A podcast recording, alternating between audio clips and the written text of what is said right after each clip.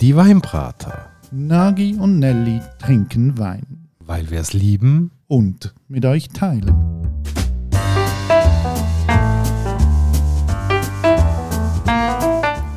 Hoi Nagi. Gianelli. Nagi, geht's dir gut? Ja, warum? Ich mache mir gerade ein bisschen Sorgen, weil da vor mir steht eine Flasche Prosecco. Ach so, nein, da musst du keine Angst haben. Ja mal, du hassest doch Prosecco. Ja, du tust ja wie immer alles einfach gerade mal auf die Spitzen interpretieren. Nein, das stimmt nicht. Immer wenn ich irgendwie von Prosecco rede, findest du, mit dem kann ich gar nichts anfangen. Das ist nichts für mich. Habe noch nie einen guten Prosecco gehabt, so tönt es. Ja, und jetzt, wo du gemödert hast, können wir sagen, das ist vielleicht auch schon ein bisschen länger her, wo wir über das Prosecco-Thema diskutiert haben. Und wie so oft, die Weinwelt haltet Überraschungen bereit. Und die Flasche, die da steht, ist denn das jetzt so eine Überraschung? Für mich persönlich, ja. Wie bist du denn zu dieser Flasche gekommen? bin wieder mal einig in die Weinhandlung von meinem einen Teil vom Vertrauen gegangen, wo doch ein äh, sehr netter Mensch an der Theke steht und einfach mal wieder gefunden, hey, probier das mal. Vielleicht ändert das deine Meinung über Prosecco. Und dann hast du sie in dem Laden probiert. Richtig, dann äh, sind wir am Tisch gehockt, haben das meiste Moment genommen und ich muss ganz ehrlich zugeben, es hat mich Überwindung gekostet, Prosecco zu probieren.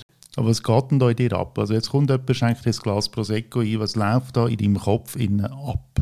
Ja, wahrscheinlich einfach extrem viel Vorurteil. Ich weiß nicht, ob du das kennst, aber ähm, irgendwann kommst du einfach in den Moment hin, wo du so findest, oh nein, die Erfahrung habe ich so gemacht, ist so gespeichert, das kann gar nicht anders. Und dann musst du dich einfach wieder dort drauf einlassen und das probieren und das macht unglaublich was mit dir. Aber es tut mir jetzt leid, wenn ich da ein bisschen nachhake, aber hast du denn so viel Pros schlechten Prosecco getrunken in deinem Leben? Ja, jetzt stell dir vor, du kannst da die tolle, lässige Grill-Apero-Übung und so und dann wird er da von einem grossen Supermarktketteli äh, so gewisse Bio-Prosecco-Gedöns ins Glas reingeschüttet und dann mit einem Lächeln serviert und du findest so, danke vielmals.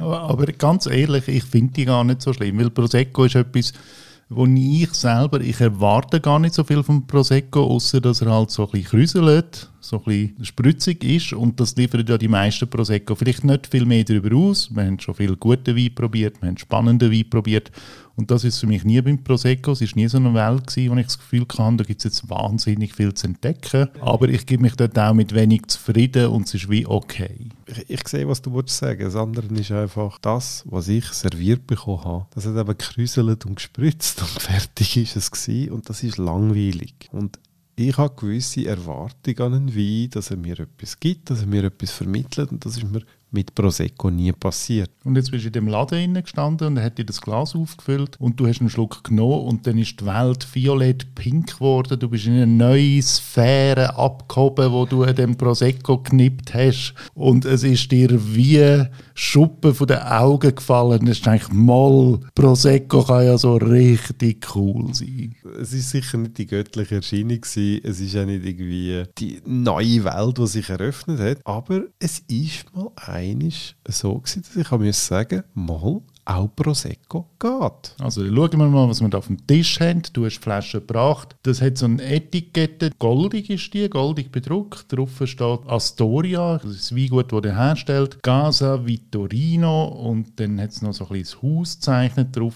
Das ist das Haus von dem Weingut. Die Anmutung von dieser Flasche, von dieser Etikette, finde ich, ist schon mal recht edel, versprüht einen gewissen Stil. Casa Vittorino darum, ähm, der Prosecco ist benannt nach dem Gründer von dem Weingut, von Astoria Wines. Und der Vittorino, der ist im 2014, 88-jährig, verstorben. Dann ähm, hat man Führung an seine beiden Söhne übergeben, an äh, Paolo und an Giorgio.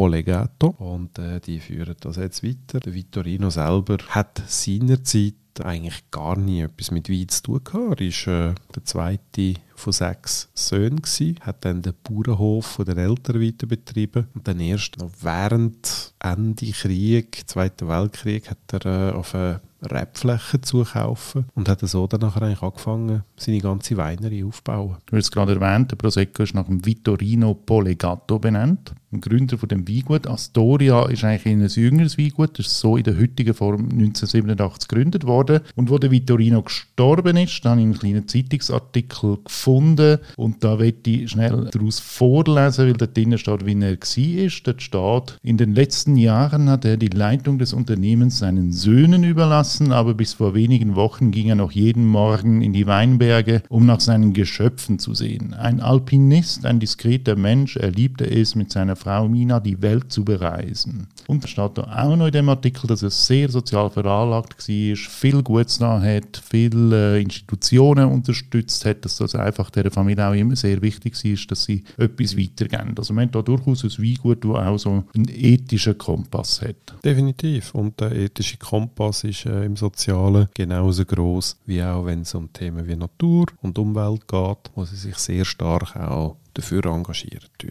Ich habe mir überlegt, dass deine Abneigung äh, gegen den Prosecco auch noch von etwas anderem könnte kommen, weil bis ins Jahr 2010 ist Prosecco ja gar keine geschützte äh, Marke oder Rebsorte gewesen. Also die Traube, die man den Prosecco daraus gemacht hat, die hat auch Prosecco geheissen. Und das heißt eigentlich, dass jeder Depp hat einfach können Prosecco anbauen, hat sein schlechte Gesöffe Flaschen abgefüllt mit dem Resultat, dass es irgendwann bei dir gelandet ist und du es nicht cool gefunden hast. Und jetzt ist das ja das Problem. Der italienische Staat hat realisiert, wir müssen etwas unternehmen, dass auch der Nagi Prosecco ein bisschen lässiger findet. Ja genau, weil ich bin ja so wahnsinnig wichtig in dem Italien unten, dass der Staat sich gerade darum kümmert. Ja und wie hat er das gemacht? Schlussendlich sind sie ja dann doch recht kreativ geworden, unsere italienischen Freunde, weil Sie haben die Traube, die ja Prosecco genannt worden ist, genommen und haben sie umtauft in Gerla. Und dann hat man aus Prosecco die geografisch geschützte Zone können machen, ein DOC, Denominazione d'origine controllata, und so dann eigentlich dafür gesorgt, dass Prosecco zu einem geschützten Begriff wird. Ja, und sogar die EU hat das nachher anerkannt. Also sie haben Trauben umbenannt, damit nachher nicht mehr die ganze Welt einfach hätte können die Trauben nehmen und die Trauben dürfen nur in diesem Gebiet abgebaut werden. Die Traube heisst Gerla, aber wenn sie im Prosecco-Gebiet abgebaut wird, dann darf sich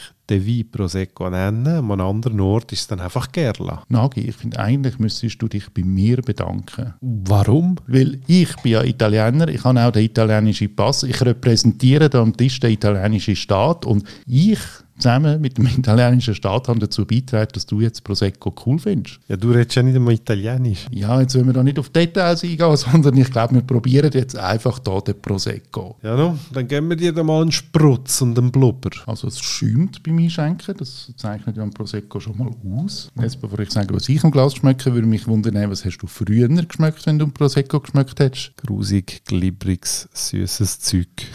Und jetzt? Und jetzt habe ich eben das Gefühl, da kommt jetzt doch ein bisschen mehr Frische, da kommt so ein bisschen Bier, vielleicht sogar ein bisschen Steinobst. Ähm, ja, das, was ich dann eben lieber schmecke und mir auch ein gutes und besseres Gefühl gibt am Ganzen. Ist aber sehr dezent in der Nase, also ist nicht etwas, was man jetzt gerade so überfahrt. Überhaupt nicht. Und wenn man es im Gaumen hat, dann hat man eben auch nicht das Gefühl, dass man von einer Süße überrollt und zugekleistert wird, sondern da ist so viel Säure da, dass man doch das Gefühl hat, hm, Frische ist gegeben. Und was ich einfach wirklich fantastisch finde an dem Wein ist, er kostet fast nichts. Was kostet der? Da sind wir irgendwo bei 12 bis 13 Franken. Also bei 12 bis 13 Franken kommt man etwas extrem Harmonisches über, ist ausgewogen und ich finde jetzt, was ihn doch extrem unterscheidet so vom Durchschnitts-Supermarkt Prosecco, der hat zwar Sprudel drin, aber eben auch nicht so extrem viel Sprudel. Es ist wie so, es hat ein bisschen drin, um ihn zu unterstützen, zum spüren, was es ist, aber es ist nichts, wo man das Gefühl hat, einfach weil es ein Prosecco ist, muss es jetzt irgendwie